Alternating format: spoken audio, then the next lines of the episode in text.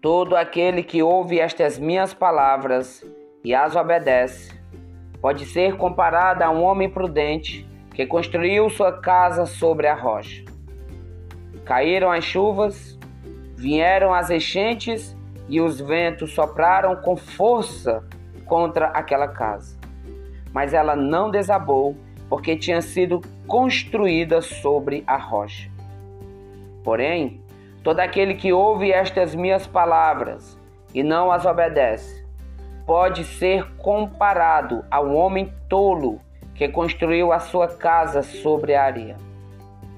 Caíram as chuvas, vieram as enchentes e os ventos sopraram com força contra aquela casa e ela desabou completamente, sendo total a sua destruição.